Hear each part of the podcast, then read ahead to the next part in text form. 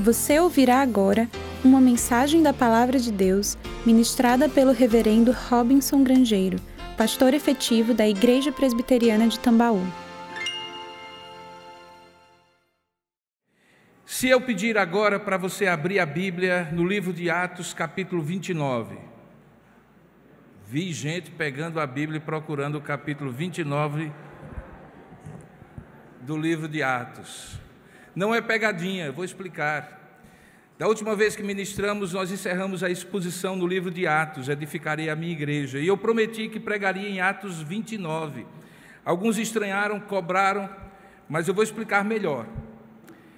Eu tive um dos privilégios grandes da minha formação teológica de ter sido monitor de história da igreja do reverendo Francisco Leonardo, que durante muitos anos foi reitor do Seminário Presbiteriano do Norte um holandês, ainda hoje vivo, servo do Senhor, é, sogro do reverendo Augusto, do reverendo Elias, bastante conhecido, que formou toda uma geração de pastores na década de 80 no Seminário Presbiteriano do Norte. E uma das coisas que eu aprendi com ele, monitorando, ajudando nas aulas com os alunos do primeiro ano, é que na história da igreja nós temos frequentemente mais do mesmo e mais do que o mesmo. Em outras palavras, que frequentemente a história da igreja mostra a evolução de como as coisas aconteceram até chegar aos nossos dias, desde os primeiros momentos de Jesus e os seus apóstolos, e portanto certas coisas se repetem, embora os personagens sejam diferentes. Mas ao mesmo tempo, isso não é uma coisa cíclica. A igreja vai numa direção e a direção dela é de se encontrar um dia com o seu Senhor quando ele voltar. Baseado nessa ideia é que muitos dizem que o livro de Atos é um livro inacabado, razão porque, mesmo tendo encerrado já a exposição do livro de Atos, cabe aqui eu pregar sobre Atos 29. O grande problema é onde está o texto de Atos 29, já que o Atos termina no capítulo 28.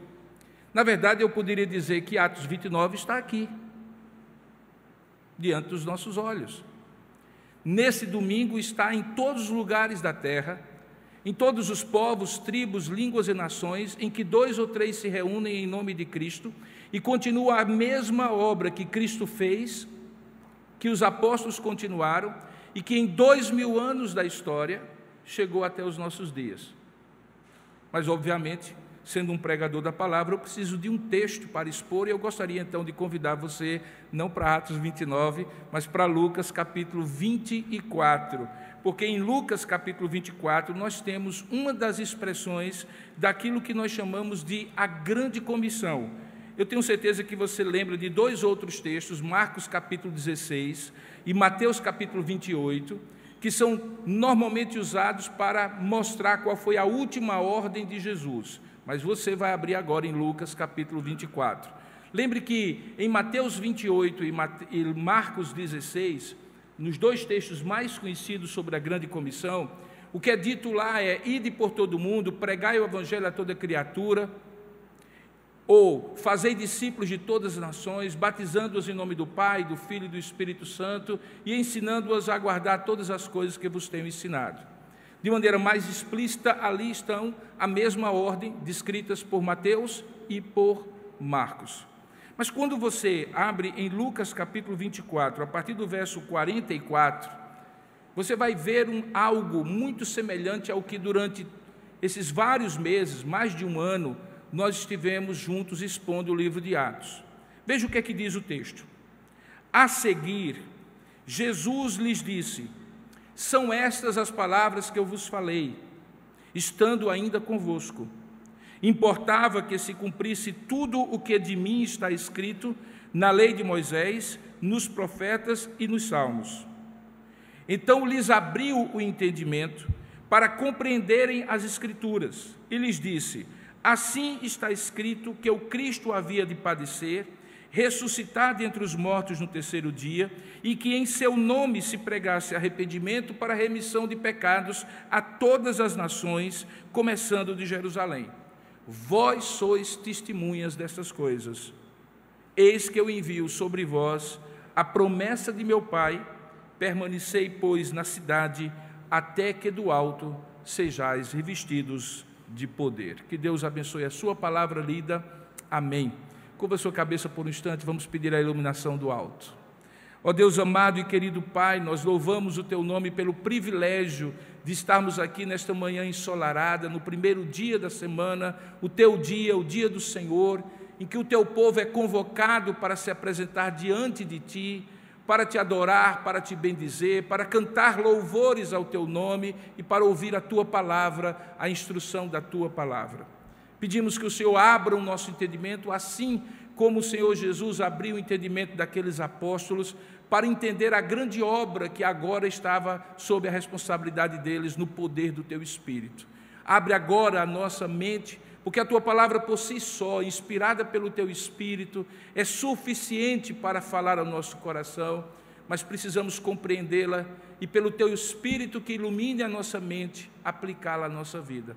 Dá-nos a tua bênção em tudo, que o Senhor nos leve cativo nos nossos pensamentos, na concentração da nossa mente aquilo que o Senhor deseja ministrar ao nosso coração. É o que nós oramos e agradecemos em nome e para a glória do Senhor Jesus.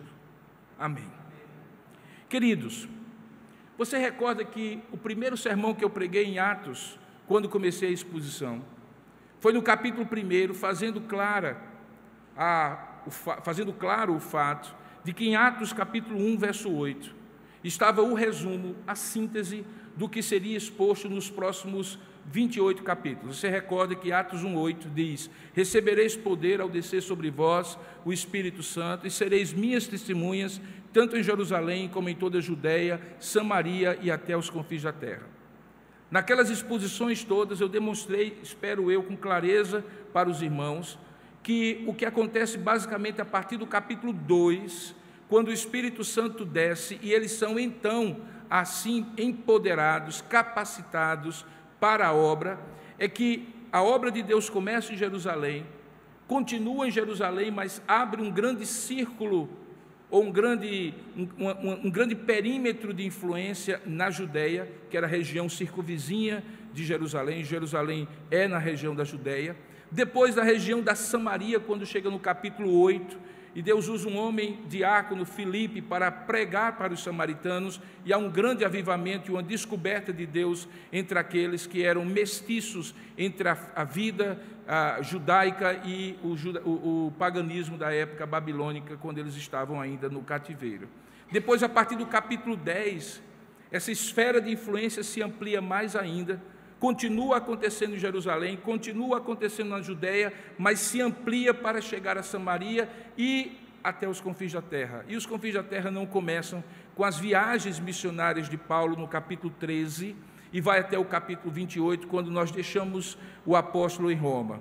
Mas começa já no capítulo 10, quando Pedro é levado para a casa de um homem em Jope.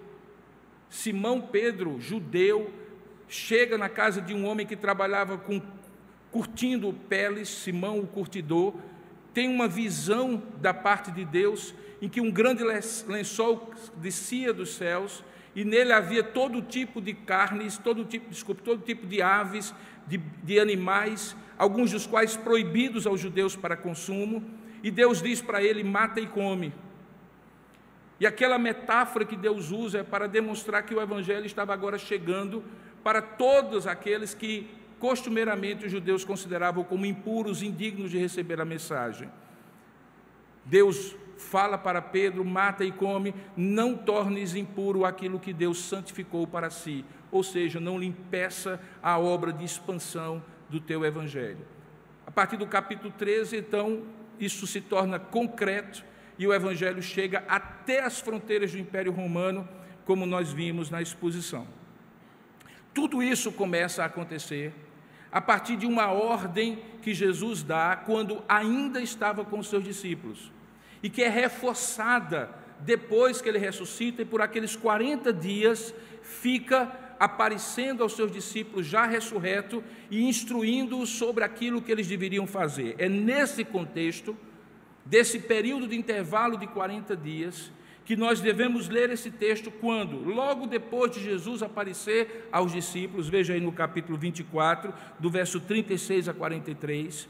O texto diz: a seguir, ou seja, depois de ter aparecido, inclusive ao próprio Tomé que havia descrito, a seguir, Jesus diz: resumindo as palavras que eu vos falei, estando ainda convosco, importava e de fato se cumpriram tudo o que estava escrito na lei, no Moisés, no, na lei de Moisés, nos profetas e nos salmos.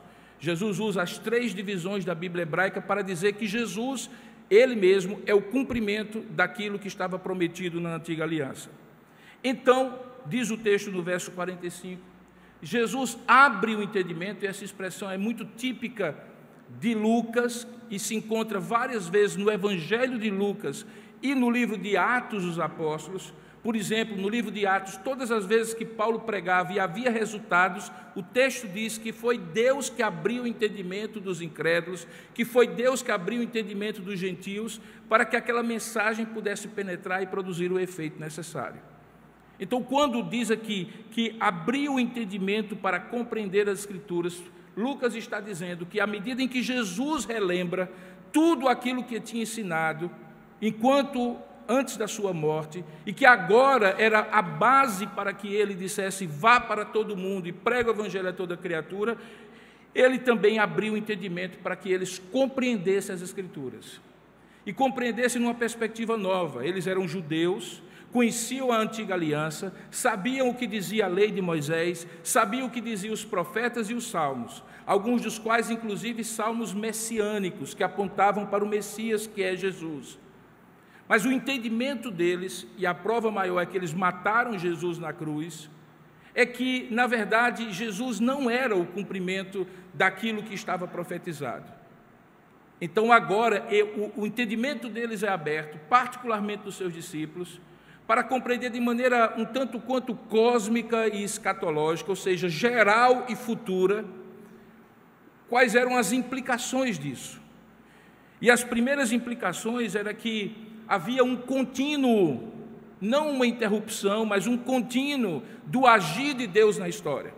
Se na antiga aliança havia uma série de promessas que foram se desenvolvendo e apontavam todos para Cristo, em Cristo, todas as promessas e profecias se cumpriram, mas não parou em Cristo. A razão é que ele dá uma ordem e diz isso muito claro: que em seu nome, veja aí o verso 47, se pregasse arrependimento para remissão de pecados a todas as nações, começando de Jerusalém. Você vê ecos muito claros de Atos 1:8 que se repetem aqui. Ou melhor, Atos 1:8 repete o que se vê aqui. Mas eu chamo a sua atenção de que, além de falar de um contínuo, que a obra de Deus nunca para, que Jesus cumpriu a sua missão, que os apóstolos na era apostólica cumpriram a sua missão, mas que depois passaram o bastão para os pais da igreja, os pais da igreja continuaram a missão até chegar aos dias de hoje, inclusive passando pela reforma do século XVI. Esta é a primeira verdade que o texto nos ensina. Mas a segunda verdade que o texto nos ensina é que há uma mensagem, essa sim, mais do mesmo, que não pode mudar, e que nós chamamos de querigma. O que é o querigma? A palavra querigma vem de proclamação, do verbo grego querissor, alguém que proclama, que anuncia. O querigma é o resumo da mensagem da igreja apostólica, aquilo que não podia faltar em nenhum sermão, aquilo que não podia faltar em nenhuma mensagem de nenhum apóstolo, porque era a doutrina dos apóstolos. Lembra de Atos capítulo 2, eh, verso 41, quando diz que eles perseveravam na doutrina dos apóstolos, a doutrina dos apóstolos era o querigma, ninguém estava livre para inventar doutrina, tinha que ser aquilo que estava de acordo com a mensagem. E qual é a doutrina? Veja aí no verso 46.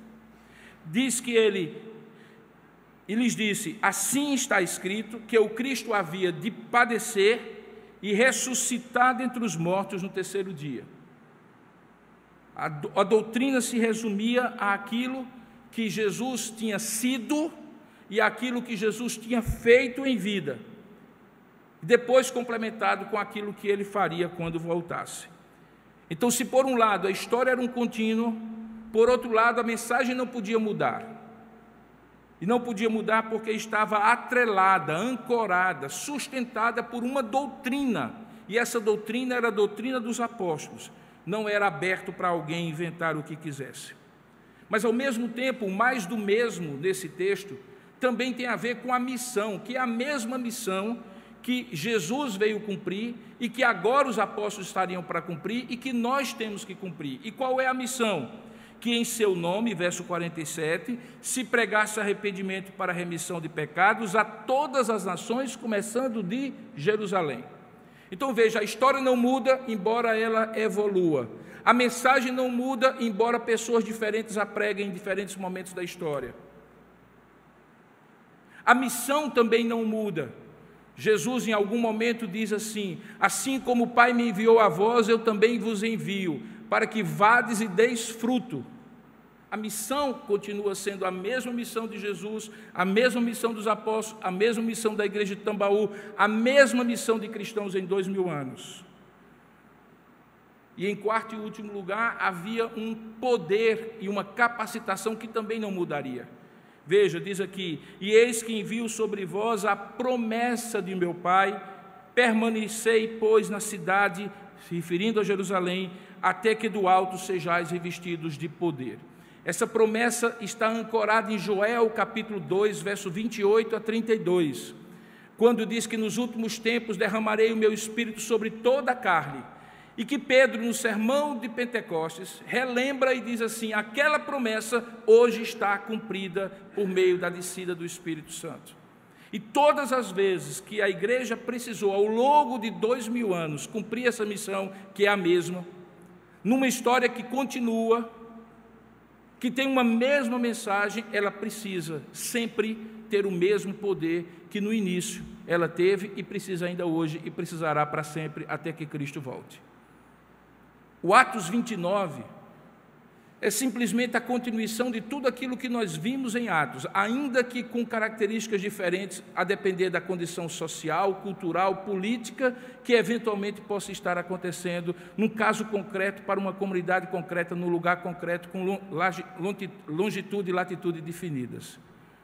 Mas a história é a mesma, a missão é a mesma, a mensagem é a mesma e o poder é o mesmo. No entanto, existem coisas que são mais do que o mesmo. E é nessa hora em que muitas vezes a igreja se perde. É quando ela precisa desdobrar essas verdades, essas quatro verdades, e aplicá-las ao caso concreto em que ela está. Em pleno 2022, o que significa a missão da igreja? Em pleno 2022, o que significa a mensagem da igreja? Em pleno 2022, o que significa dizer que continuamos com essa mesma história, ainda que num momento histórico diferente? O que significa dizer isso? É na hora então de aplicar as verdades ao caso concreto que muitas vezes a igreja entra em dificuldades. E ao longo da sua história de dois mil anos, Algumas tendências da igreja se repetem quando ela tem que aplicar tudo isso que eu estou falando ao caso concreto em que ela se encontra em determinado tempo, em determinado lugar. Que coisas são essas? Em primeiro lugar, a igreja perde o foco fundamental dela, que é a missão de Deus por meio dela. Há certas coisas que qualquer sindicato, que qualquer partido político, que qualquer aglomerado de pessoas, que qualquer Rotary, que qualquer Lions, que qualquer maçonaria, que qualquer clube de serviço, que qualquer associação de amigos pode fazer. Mas há uma coisa que só a igreja pode fazer. E só a igreja faz. E se ela não fizer, ninguém fará. Sendo o corpo de Cristo na terra, agência do reino de Deus, só a igreja tem o poder, a autoridade e a missão de proclamar o evangelho. A missão nossa é proclamar o Evangelho. Nós podemos aplicar esse Evangelho a todas as situações. Não há nada, lembra o que Kuyper diz, um único centímetro qualquer de todo o universo que Cristo não tenha o poder e a autoridade de dizer que não é dele. Portanto, o Evangelho se aplica a todos os contextos, mas o Evangelho. E quando nós aplicamos o Evangelho, ele é poder de Deus para a salvação de todo aquele que crê, primeiro do judeu, também do grego, e, consequentemente, ele redime pessoas e redime situações. Ele redime pessoas e redime estruturas. Ele redime pessoas e redime é, aglomerados de pessoas. Não existe mensagem mais revolucionária, mais poderosa, mais transformadora do que a mensagem do Evangelho. E quando nós conseguimos pregá-la para aquela situação concreta, chamando todas as coisas para a soberania de Cristo, apontando para Cristo e Cristo somente, nós cumprimos a nossa missão como igreja. O grande problema é quando, no passar do tempo, nós vamos nos distraindo com aquilo que, no, no, na grande metáfora do peregrino, é muitas vezes tipificado com as vaidades dessa vida, com os projetos dessa vida, com os sufocos dessa vida, semelhantemente àquelas, àquela parábola da, do semeador. Mas a igreja, quando prega o Evangelho de Cristo, ela cumpre a missão de Cristo, e ao cumprir a missão de Cristo, ela faz a única coisa que só ela pode fazer. Ao mesmo tempo que eu falo isso para a igreja, eu falo isso para você. Todas as coisas que você puder eventualmente fazer na vida, elas são dignas se forem legais, legítimas, morais, éticas, mas nenhuma delas é a razão primordial para você estar aqui, querido. Razão primordial para você estar aqui é porque você é boca de Deus na face da terra. Você é a expressão da graça de Deus de ser um homem ou uma mulher pecadoras, pecadores, remidos pela graça de Deus em processo de transformação, de santificação e sendo usados ao mesmo tempo para que outros conheçam o Senhor. Foque no essencial. Foque no essencial. No que só você pode fazer no que só você pode dizer, no que só você pode proclamar, que nenhum outro pode proclamar, porque nenhum outro tem, e a pessoa só dá o que tem, e Deus lhe deu para que você tivesse e pudesse transmitir a outros. Segunda coisa que é importante que a igreja, e eu individualmente, e você individualmente como cristão, possam ter em mente quando nós cumprimos a missão com a mesma mensagem, com o mesmo poder e com a história em contínuo, como eu acabei de expor. É que todas as coisas que Deus quiser nos usar no tempo concreto em que nós estamos, ainda não serão perfeitas.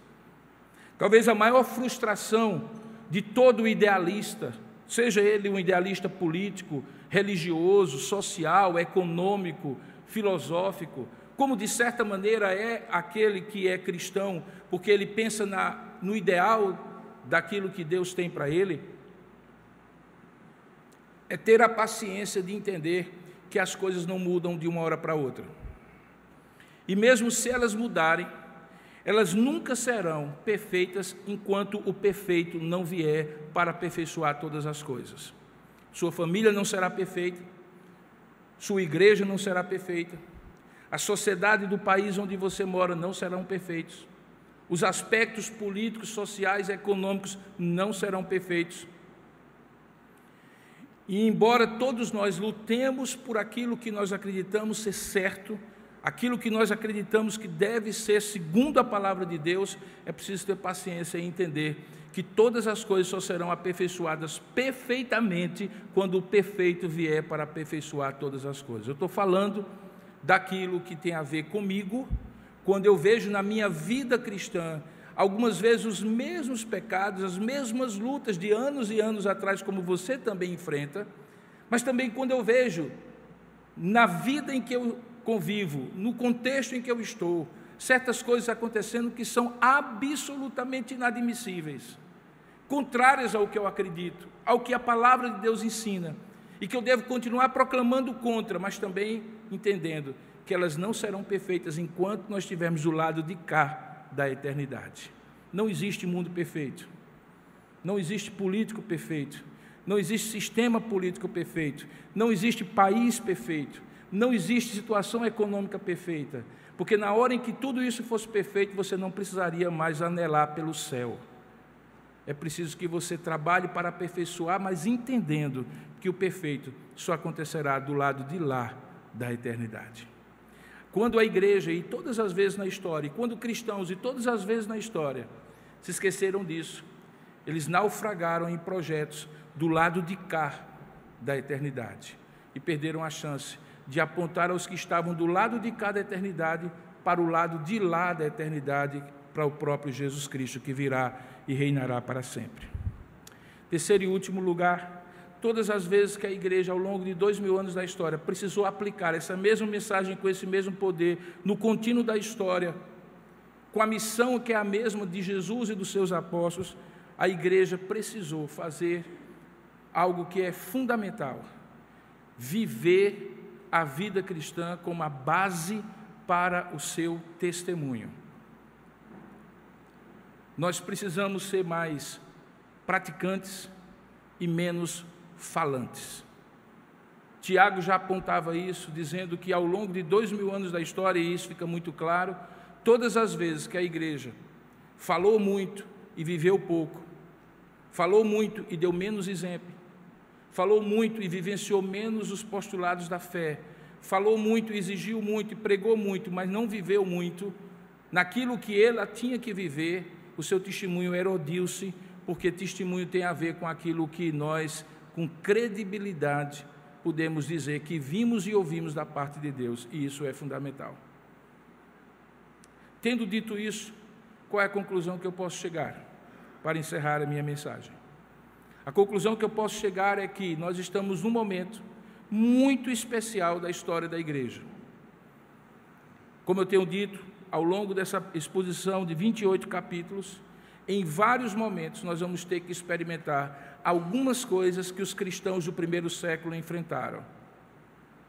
E se nós olharmos para o livro de Atos e aquela exposição que eu fiz ao longo de mais de um ano, não for alguma coisa que a gente esqueça, mas que de vez em quando a gente volte para ela, nós iremos aprender que, como aqueles irmãos naquela época, eles não deixaram o bastão morrer na mão deles, eles passaram adiante. Uma das coisas muito interessantes e um dos recortes maravilhosos do livro de Atos é quando você encontra de 12 homens quase 12 homens em um destino. Alguns outros se agregando, sendo chamados por eles. Alguns calculam que só com os nomes declarados, nomeados no livro de Atos, nós podemos concluir que mais de 40 homens são citados no livro de Atos, além dos apóstolos, e que estavam envolvidos na obra de Deus naqueles lugares muito.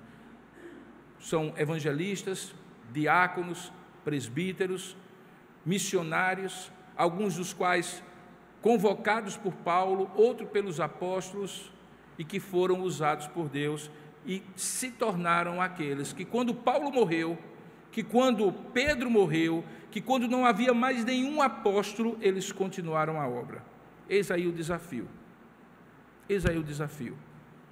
Quem tem perspectiva de futuro deve lembrar que um dia nós vamos passar e essas gerações que nós vemos sentadinhas aqui, sendo instruídas na palavra de Deus, elas serão aquelas que receberão o bastão das nossas mãos.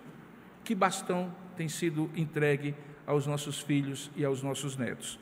Em instantes nós vamos ver filhos da aliança sendo recebidos e batizados como símbolo da aliança que seus pais fizeram com eles. É um bom começo, mas lembrem que o símbolo visível deve ser produto de uma doutrinação, de um discipulado, de um ensinamento, de uma modelagem de caráter que antecipa o símbolo visível. É por isso que, quando Moisés profere pela segunda vez a lei do Senhor, ele diz: inculca na criança, ensina a criança, a tempo e fora de tempo, em casa ou andando para que ela continue crendo na mesma lei que você também crê. Que Deus possa nos ajudar e Atos 29 aconteça cada dia da sua existência, cada dia da minha existência e nas próximas gerações, Atos 29 continue acontecendo até que Cristo volte. Que Deus nos abençoe. Amém. Eu convido você a, nesse momento, curvar a sua cabeça e pedir a bênção de Deus para que a mensagem do Senhor seja aplicada ao seu coração. Ó Deus amado e querido Pai, nós louvamos e bendizemos o teu santo nome, porque entendemos que a tua palavra ministrada é poderosa em si mesmo para trazer vida ao nosso coração, para trazer instrução, para nos fazer caminhar contigo e caminhando contigo nós vivermos para a tua glória. A missão continua nos nossos nos nossos ombros, sobre os nossos ombros pedimos que o Senhor nos ajude no poder do teu Espírito e à luz da tua palavra a ministrar da mesma maneira como igreja aquilo que só a igreja pode ministrar que é o teu santo e bendito Evangelho. Dá-nos a tua bênção e aplica essa palavra à reflexão e à mudança de cada um de nós. É o que nós oramos em nome e para a glória do Senhor Jesus. Amém e amém. Você encontrará mensagens como esta, além de outros conteúdos e informações, nos canais oficiais da Igreja Presbiteriana de Tambaú, no Facebook, Instagram e YouTube. Deus abençoe sua vida.